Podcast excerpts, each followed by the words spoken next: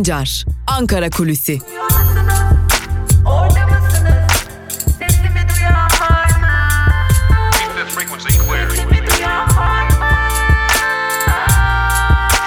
Özgürüz Radyo. Özgürüz Radyo. Ankara Kulisi'nden günaydın sevgili dinleyiciler. Özgürüz Radyo'da haftanın ikinci günündeyiz ve haftanın ikinci gününde yine güne Ankara Kulisi programıyla başlıyoruz. Peki Ankara Kulisi'nin gündeminde bugün neler var? Elbette ki Ankara siyaseti ısınıyor. Ankara siyasetinde konuların ardı arkası kesilmiyor. Dedikodular, kulisler, bilgiler e, konuşulmaya devam ediliyor. Herkesin de bir cumhurbaşkanı adayı var. Herkesin de bir cumhurbaşkanı adayı olacak ya da cumhurbaşkanı adayı olmak istiyor değerlendirmesinde bulunduğu isimler var. Şimdi herkes e, Ankara siyasetinde özellikle yer alan herkes ve buna ek olarak tabii ki bir de gazeteciler e, kendisinin Cumhurbaşkanı adayı olmak için görüşmeler yaptığını biliyoruz değerlendirmelerinde bulunuyor. Herkes bir başkası için tabii ki değerlendirmelerde bulunuyor.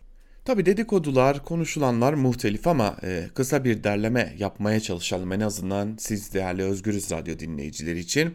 Biliyorsunuz e, dün de aktarmıştık İyi Parti lideri Meral Akşener bir takım görüşmelerde bulundu ve görüşmelerine aynı zamanda da e, sıkı bir biçimde e, esnaf ziyaretlerine, halk buluşmalarına devam ediyordu. Son olarak da kurultayını gerçekleştirdiği partinin ve o kurultayda e, yeniden İyi Parti'nin genel başkanı seçildi. E, karşısında tabii ki başka bir aday yoktu.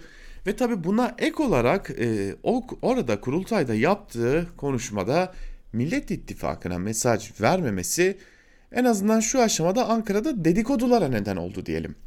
Tabi bu dedikodular ile birlikte e, bu dedikoduların paralelinde bir diğer konu da elbette ki e, Meral Akşener e, Cumhurbaşkanı adayı olmak istiyor. Özellikle CHP'ye bunu dayatıyor gibi bir değerlendirme de yapıldı. Tabi ne kadar doğru ne kadar değil e, Ankara'da kulislerde konuşulanları aktarmakla mükellefiz diyelim. Ama e, bunun dışında e, sadece İyi Parti lideri Meral Akşener'in ben Cumhurbaşkanı adayı olmak istiyorum ya da ben Cumhurbaşkanı adaylığına niyetliyim e, göstergesini sağlamak için hem görüşmelerde hem de e, bir biçimde ziyaretlerde bulundu. Yine tabii ki buna paralel olarak da e, sağda bir ittifak olacaksa bunun öncüsü ve lideri ben olurum e, söylemini de kullanmaya başladığı belirtiliyor. Tabii CHP lideri Kemal Kılıçdaroğlu da eğer bir Millet İttifakı varsa bunun öncüsü de benim e, görüşmelerine başladı. Bu bir gerçeklik. CHP'nin Cumhurbaşkanı adayı belli mi sorularını da sorduk. Tabii ki Meral Akşener için bunlar konuşuluyorsa CHP için e, aklınızda bir e, aday var mı sorusunu sorduk. Abdullah Gül olabilir mi sorusunu sorduk. Abdullah Gül ihtimaline en azından bizim görüştüğümüz CHP'lilerin kapıyı kapalı tuttuklarını belirtelim. Kendi tabanlarından gelebilecek tepkilerden çekindikleri için olabilir bu. Şimdilik en azından bu konuda Abdullah Gül adının geçmediğini belirtmiş olalım. Tabi buna ek olarak e, şimdi farklı ittifak senaryoları var. Sağda bir ittifak, solda bir ittifak ama herkesin bir cumhurbaşkanı adayı var dedik. HDP için konuşulan çok farklı isimler var. Artık Demirtaş'ın olmasına pek e, ihtimal verilmiyor çünkü e, Demirtaş'ın e, en azından şu aşamada mahkumiyet kararı bulunduğu için ancak bunun dışında farklı ihtimallerde bulunuyor. Bunu da e, paylaşmış olalım. E, her partinin adayı var. Tek bir partinin ya da tek bir ittifakın adayı belli. Millet e, Cumhur İttifakı'nın adayı belli. O da Cumhurbaşkanı Erdoğan olacak. Şimdi şunu sorabilirsiniz. E, bunlar neden konuşuluyor? Ufukta seçim mi var? Hayır en azından Ankara kulislerinde e, bugünden yarına yani çok kısa bir süre içerisinde seçime gitme ihtimali bulunmuyor ama bu ihtimal bulunmamasına rağmen Cumhurbaşkanlığı adaylığı yarışı nedense siyaset kulislerinde başlamış durumda. Herkes şimdiden e, mevzilerini almış durumda. Bunu aktarmış olalım ve bu konuyu ilerleyen günlerde daha fazla konuşacağı benziyoruz. Çünkü bunun yaratabileceği kriz ihtimalleri üzerinde de duruluyor. E, krizler ihtimali üzerinde de duruluyor. Özellikle muhalefet bloğunda çünkü muhalefet bloğunda farklı adayların isimleri geçiyor. Abdullah Gül, Meral Akşener, e, yine CHP içerisinden bir başka isim e, ya da ortaklaşılabilecek bir isim ama CHP lideri Kemal Kılıçdaroğlu'nun Cumhurbaşkanlığı adaylığına en azından şu aşamada pek ihtimal verilmiyor. Bir diğer ihtimal de şu ki Meral Akşener'in CHP lideri Kemal Kılıçdaroğlu'na ben Cumhurbaşkanı adayı olayım. Seçildikten sonra parlamenter sisteme dönelim. Ben Cumhurbaşkanı olarak kalırım. Sen de e, ya da siz de diyelim daha doğrusu e, CHP'nin başındaki isim olarak başbakanlık koltuğuna oturursunuz e, dediği de belirtiliyor. Ya da bunun mesajının verildiği belirtiliyor diyelim. Dediği belirtiliyor. Çok kesin bir tabir olacaktır. Ama bunların da ihtimallerinde konuşulduğu belirtiliyor. Çünkü e, Cumhurbaşkanlığı koltuğuna oturacak isim bir geçiş süreci yaratacak en azından muhalefet açısından ve o aşamadan sonra da konuşulacak bir diğer nokta kim başbakan olacak soruları olacak. Şimdi bir de yavaş yavaş yıl sonuna doğru yaklaşıyoruz. Özellikle bütçe tartışmaları başlayacak yakın bir zaman diliminde ve bütçe açığının kapatılması için her yıl aşina olduğumuz durum bir kez daha bizler için geçerli para cezaları. Geçtiğimiz yıllarda ağırlıklı olarak bu durum kabahatler kanunu ve trafik cezalarıyla kesilen e, paralarla toplanan paralarla sağlanırdı. Bu yıl buna Covid-19 pandemisi nedeniyle kesilen para cezaları da eklenmiş durumda. Özellikle metropollerde ciddi oranda polis kontrolleri, polis çevirmeleri, trafik polislerinin çevirmeleri çok artmış durumda ve buradan önümüzdeki dönemde özellikle bütçe meclise geldiğinde e, ayrıntılarıyla inceleyeceğiz. Trafik cezaları yine Covid-19 pandemisiyle kesilen ya da kabahatler kanunu nedeniyle kesilen cezaların nedenli ciddi bir oran teş e, teşkil ettiğini de görmüş olacağız. Tabi biz şunu da hatırlatalım. Özgürüz Radyo olarak İçişleri Bakanlığı'na ayrı ayrı tarihlerde bilgi edinme hakkı başvurusunda bulunduk. 3 ayrı bilgi edinme başvurusunda bulunduk ve pandemi süresince kesilen para cezalarının miktarlarının ne olduğunu, ne kadar tuttuğunu öğrenmek istedik. Ama şu an itibariyle neredeyse e, aylar geçmesine rağmen 3 ay 4 ay geçmesine rağmen e, ilk en azından bilgi edinme hakkı başvurumuzun üzerinden uzun bir zaman dilimi geçmesine rağmen so, bu bilgi edinme başvurumuza cevap alamadık. Henüz bir dönüş yapılmadı. E, sadece bir bilgi edinme hakkı başvurumuzun e, jandarma komutanlığına sevk edildiğini biliyoruz. Onun dışında herhangi bir gelişmede bulunmuyor ama elbette ki bütçe meclise indiğinde, komisyona geldiğinde e, bizler de bu para cezalarının Türkiye'de nedenli artış gösterdiğini en azından geçtiğimiz yıla göre nedenli artış gösterdiğini gözlemleyebilme şansına kavuşacağız diyelim. Ve bütçe görüşmeleri yaklaşırken Türkiye'de her yıl olduğu gibi bu yılda para cezalarının artış gösterdiğini belirtmiş olalım ve Ankara kulisini noktalayalım. İlerleyen saatlerde Özgürüz Radyo'da Özgür Haber Bülteni ile siz değerli dinleyicilerimizle buluşmayı sürdüreceğiz. Sizlerden ricamız Özgürüz Radyo'dan ayrılmayın. Hoşçakalın.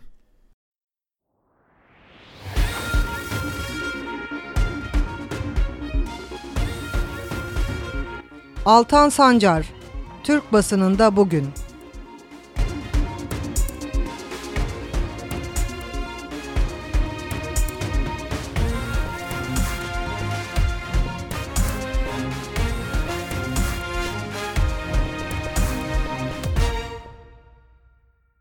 Türkiye basınında bugün programımızdan günaydın sevgili dinleyenler. Hafta içi her gün olduğu gibi bugün de gazete manşetleri ve günün öne çıkan yorumlarını aktarmak üzere siz değerli Özgürüz Radyo dinleyicileriyle birlikteyiz ve yine her zaman olduğu gibi programımıza gazete manşetleriyle başlayacağız.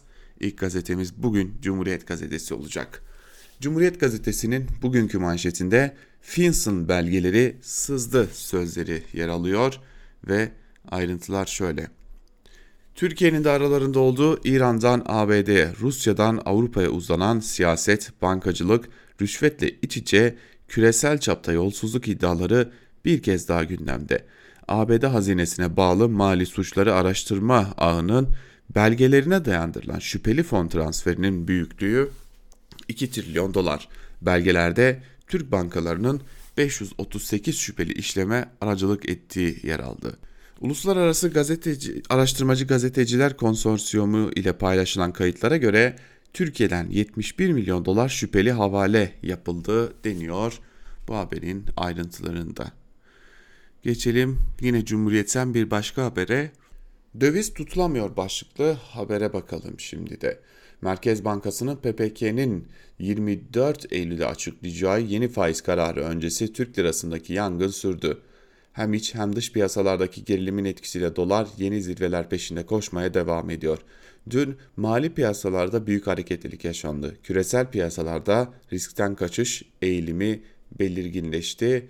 Dolar 7.62 liraya ulaşarak zirve tar zirve seviyesine yeniledi. Avro 9 liraya göz kırparak yeni rekoru zorladı denmiş bu haberinde ayrıntılarında sevgili dinleyiciler. Evet şimdi artık e, Euro'nun 9 lirayı ne zaman göreceği e, merak konusu açıkçası.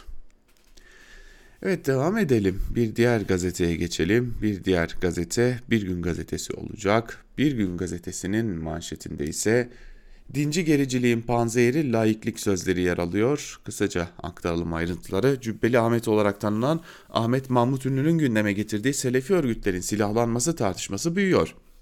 Ünlü, Cumhuriyet Savcısından çağrı bekliyorum. O derneklerden silahlandığını öğrendiğim yaklaşık 150'sin isim isim çıkarttım ifadelerini kullandı. Kendisinin de hedef alındığını öne süren Cübbeli'nin iddialarını yalanlamayan İçişleri Bakanlığı ise kayıtsız kalmamız mümkün değil açıklaması yaptı deniyor bu haberin de ayrıntılarında. Bu eğitimin yüz yüzesi de uzağa sorunlu başlıklı bir habere bakalım. Yüz yüze eğitim kapsamında okul öncesi ve ilkokul birinci sınıf öğrencileri dün sınıflara girdi. Okul öncesi eğitimde ilk hafta bir, bir, bir gün 30'ar dakikalık 5 etkinlik saati uyum eğitimi verilecek. Veli der birçok yerde pandemi koşullarında eğitimle ilgili açıklamalar yaptı. Sol Parti'de İstanbul Milli Eğitim Müdürlüğü önünde bütün çocukların eşit, parasız, laik, bilimsel eğitime ulaşması için gerekli koşulların oluşturulmadığına dikkat çekti denmiş bu haberde de. Hekimler uyardı, fırtına kapıda başlıklı bir haber var. İktidarın hedefindeki Türk Tabipleri Birliği'nin koronavirüs izleme grubu salgında 6. ay raporunu açıkladı. Raporda fırtınanın kapıda olduğu belirtilirken acil sağlık hizmetlerinin fırtınayı kaldıracak durumda olmadığı vurgulandı deniyor ayrıntılarda. Zarrab'ın kuryesi öttü başlıklı bir diğer haber ise şöyle. 70 milyon doları geçen şüpheli fon Türkiye'deki bankalara geldi. Türk yurt dışına 71 milyon dolarlık şüpheli havale yapıldı. Zarrab'ın kuryesi Karahan'ın ifadelerine göre 800 milyon dolar dolar siyasetçilere rüşvet dağıtıldı. %10'undan fazlası tek bir siyasetçiye ödendi. Acaba kime? Geçelim Evrensel'e. Evrensel Gazetesi'nin manşetinde Türk Tabipleri Birliği koronavirüs yoksulları vuruyor sözleri yer almış ve ayrıntılarda şunlar kaydedilmiş. Türk Tabipleri Birliği COVID-19 İzleme Kurulu üyesi doçent doktor Osman Elbek, HES, HES bilgileri ve kendi ulaştıkları veriler üzerinden düşük gelirli mahallelerde salgın yüksek, geliri yüksek mahallelerde yavaş ilerliyor dedi. Covid-19'un sınıfsal sınırlar içerisinde ilerlediğini söyleyen Elbek, düşük ücretli insanlara nasıl ulaşılacağı belirlenmeli diye konuştu. Önümüzdeki bahar ve yaz aylarının aşısız geçeceğini öngördüklerini söyleyen Elbek, salgın bitişe yakın değil, zengin ülkelerin aşılara el koymasına itiraz etmemiz gerekir. Salgın çalışanları topluma göre 8,5 kat daha fazla Covid'e yakalanıyor dedi. Elbek, grip mevsimiyle birlikte ölümlerin artabileceğine de dikkat çekti denmiş ayrıntılarda. Düşünceye demokratik çözüme gözdağı başlıklı bir haber var. Dün önemli bir e, duruşmada bir ceza çıkmıştı. Yazarımız ve Emek Partisi MYK üyesi Yusuf Karataş hakkında katıldığı Demokratik Toplum Kongresi çalışmaları panel ve çalıştaylar gerekçe gösterilerek açılan davada 10 yıl 6 ay hapis cezası verildi. Mahkeme heyeti suça meyilli kişiliği iddiasıyla cezada indirime gitmedi. Avukat Leyla Han Tüzel, savunmada iktidar temsilcilerinin dahi DTK protokollerine katıldığını anımsattı. Han, kararın örgütlenme, düşünceyi ifade etme, hakkına karşı bir karar olduğunu söyledi. Avukat Tugay Bek ise kararda siyasi iktidarın yönlendirmesi olduğunu vurgulamış. E, bu da e, dünün önemli bir kararıydı. Ve e, geçeceğiz şimdi bir diğer gazeteye ama geçmeden söyleyelim. Dün 3 gazeteci davası vardı. E, hiçbiri de iyi sonuçlanmadı. İkisi ertelendi. Birinde Ferhat Parlak için ceza istendi. Aziz Oruç tahliye edilmedi ve buna ek olarak bir de e, işte Yusuf Karataş'a da hapis cezası verildi. Ve evet geçelim yeni yaşama demiştik. Helikopterden atma belgelendi başlık manşetiyle çıkmış bugün yeni yaşam ve ayrıntılarında ise şunlar kaydedilmiş.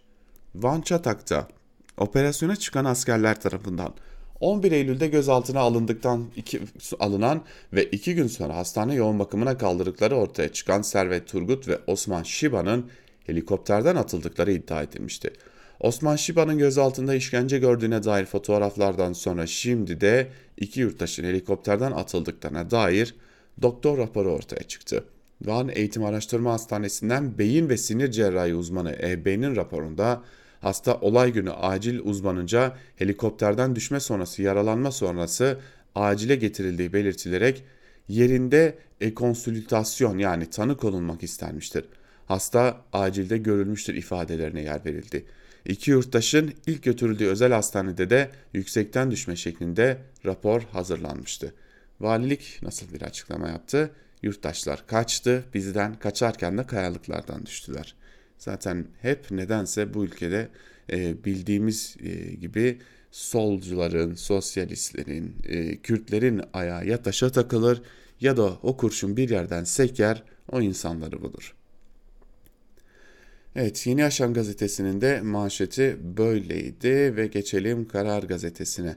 Karar gazetesinin manşetinde ise Zarrab'ın tezgahı hapiste de çalıştı sözleri yer alıyor. Ayrıntılar şöyle.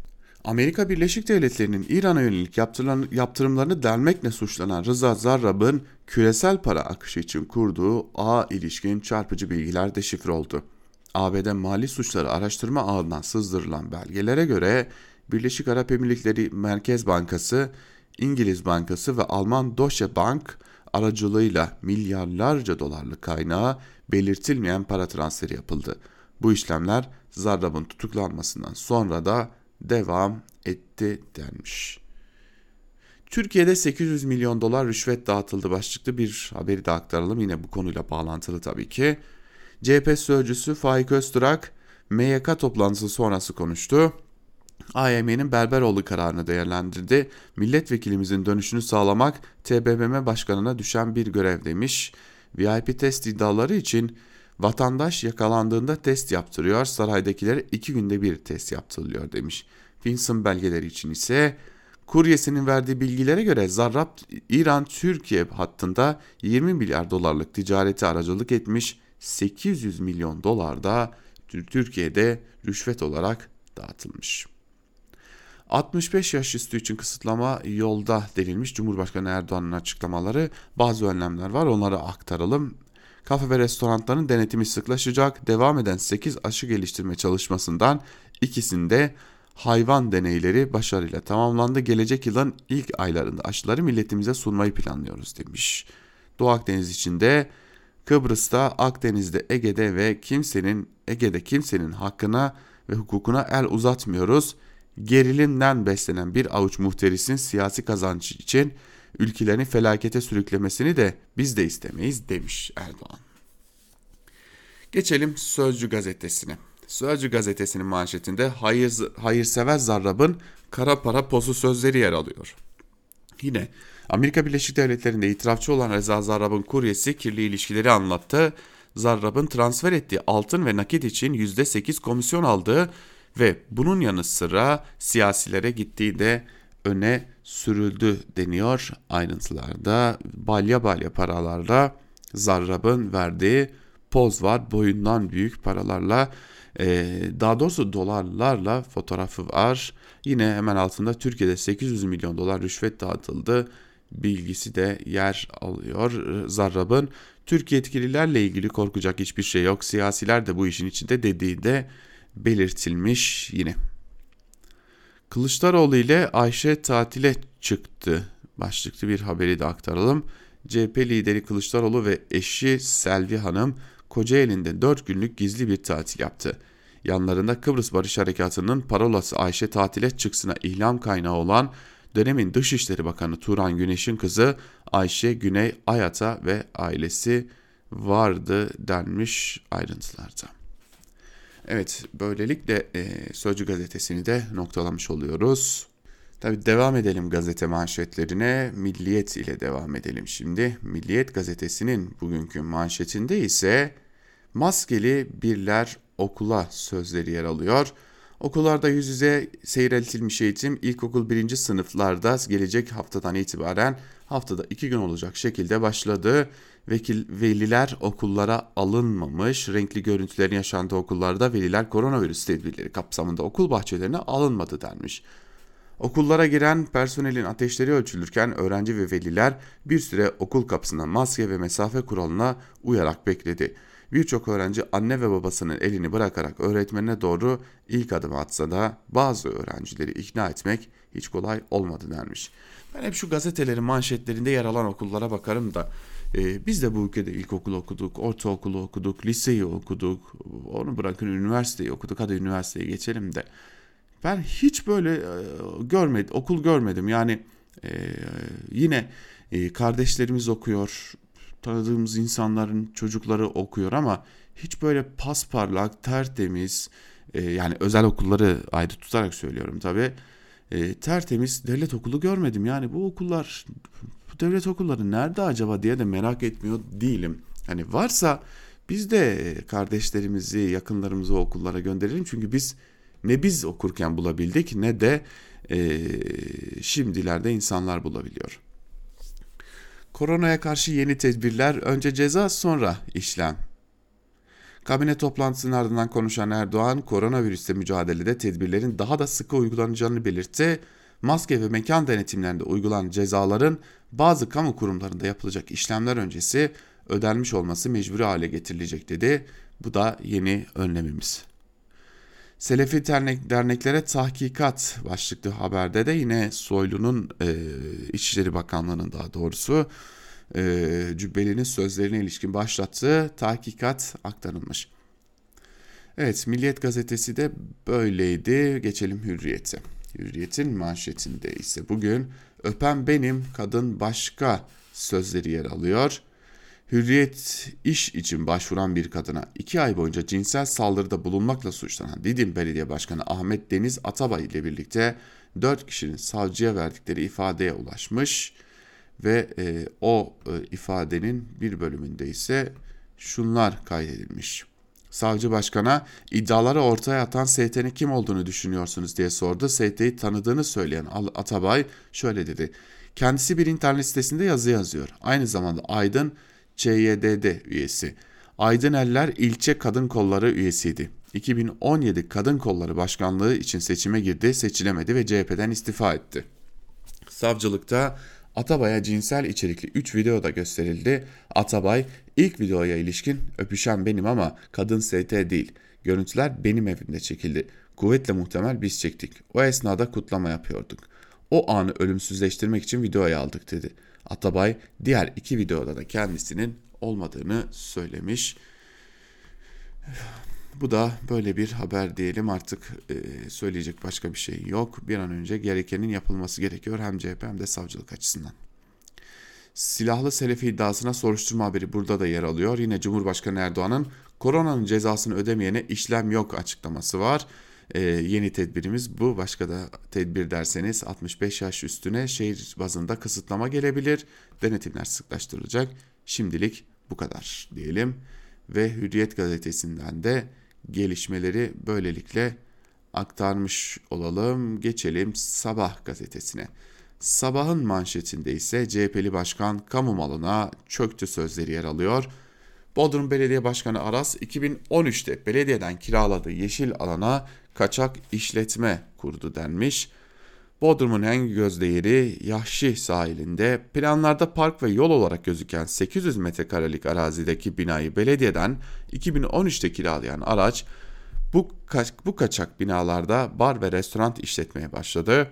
2019'da CHP'den Bodrum Belediye Başkanı seçilen Aras, kaçak olarak işlettiği Kefi Yelken ve Bistro Bar'a ikinci bir ortak aldı deniyor. Güçlüdür ki Türkiye telaşlandırıyor e, başlığıyla da Cumhurbaşkanı Erdoğan'ın kabine toplantısı sonrası yaptığı açıklamaları e, e, aktarmış okurlarına Sabah gazetesi ve Türkiye husumetlerinden dolayı bölgedeki dengeleri bozanlar kendi sonlarını hazırlıyor demiş. Güçlü Türkiye'nin ayak sesleri ülkemizi yıllarca müstemleke görenleri telaşlandırıyor demiş. Ee, yine çeşitli açıklamaları var Erdoğan'ın. Duygu'yu öldürüp ormana attılar başlıklı bir haber ise şöyle 13 gündür aranan 30 yaşındaki Duygu vahşi bir cinayete kurban gitmiş. Duygu çelikten fatura yatırmak için evden çıkıp kayıplara karıştı. Ailesi Müge Anlı ile tatlı serte çıkıp yardım istedi. Dün üzerine toprak örtülmüş olarak ormanda bulunmuş ne yazık ki e, genç kadının cenazesi de. Evet.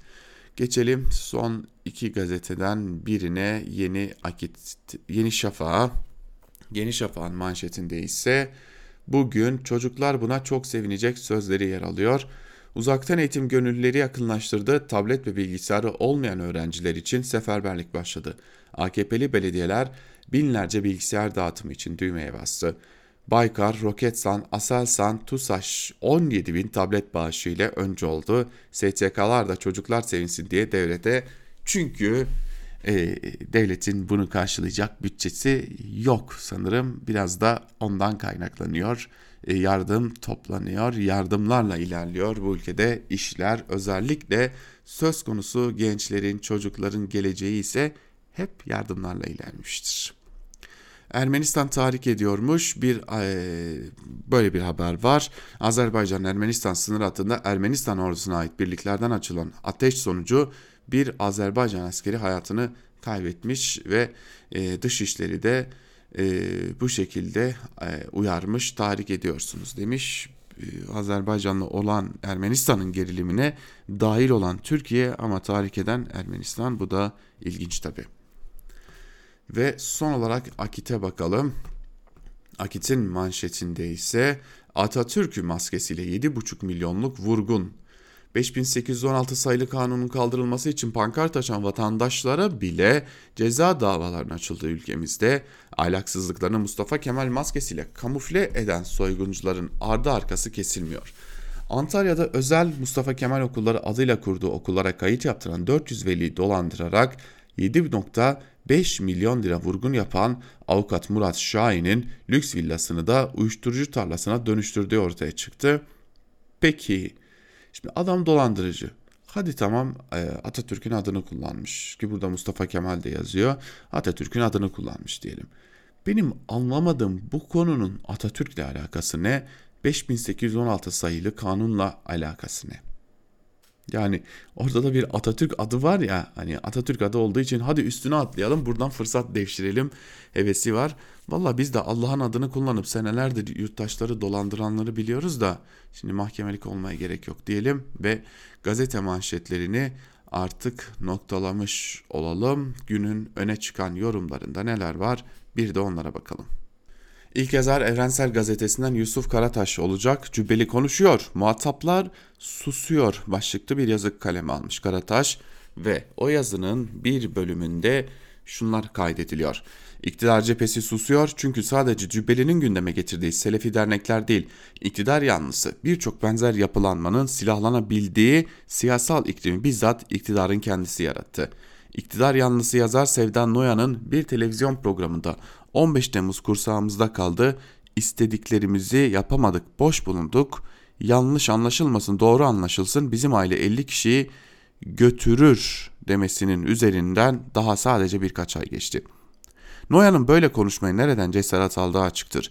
İktidar yanlısı güçlerin silahlanıp karşıt gördükleri kesimleri tehdit edebilmesinin önünü darbeyle ve darbecilerle mücadele adı altında bu iktidar açtı. Dolayısıyla her ne kadar açıktan söylemeseler de iktidarın sözcülerine göre Noyan gibilerinin tutumu demokrasiyi savunma girişimidir. Oysa gerçekten nasıl darbeyle mücadele adına tek adam iktidarı kurulup bu iktidar üzerinden faşist bir rejim inşa edilmek isteniyorsa Selefisinden Noyan'ına bu iktidarın arka bahçesinde yer alan güçler de bu faşist rejimin sivil güçleri olmaya soyunmaktadır. Ve bir soru daha. Yayılmacı emelleri doğrultusunda Suriyeli ve Libya'da cihatçı militanları kullanan bir iktidarın olduğu bir ülkede bu cihatçı gruplarla aynı çizgideki selefi örgütlenmelerin yayılması ve silahlanması şaşırtıcı mıdır diyor Yusuf Karataş yazısının bir bölümünde. Devam edelim bir diğer yazarla. Gazete Duvar'dan Musa Özurlu'yla Suriye'de Trump-Erdoğan ortaklığı başlıklı yazısının bir bölümünde e, Musa Özurlu ise şunları kaydediyor. Son günlerde sahada yaşanan gelişmeler Türkiye ile Rusya'nın daha önce de olduğu gibi İdlib'de tekrar karşı karşıya gelebileceğini düşündürüyor. Tüm savaş sürecinde İdlib'i en sona bırakan ikili için şimdi tam tersi durum olarak İdlib en öncelikli mesele.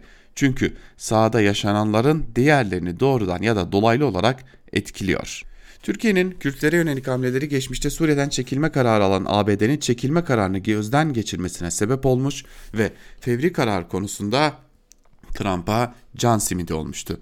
Trump daha sonra askerlerin kalabilme zeminini petrol ile formüle etti ve ABD'nin varlığı bu kez petrolün çıkarılması ve pazarlanması konularını kapsayacak işbirliği düzeyinde sürüyor.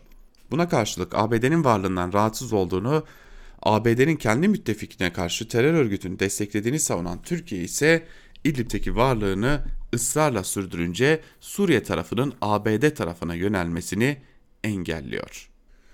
Rusya ile Türkiye heyetleri arasında Ankara'da yapılan görüşmede Rus heyet kolay olan alternatifi yani Türkiye'nin anlayış göstermesi adımını istedi.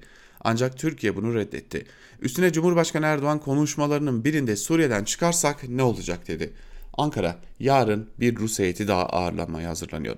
Rusya bu kez Erdoğan'a Türkiye çıkarsa yukarıda çerçevelendirmeye çalıştığımız gelişmenin olabileceğini anlatmaya çalışacak.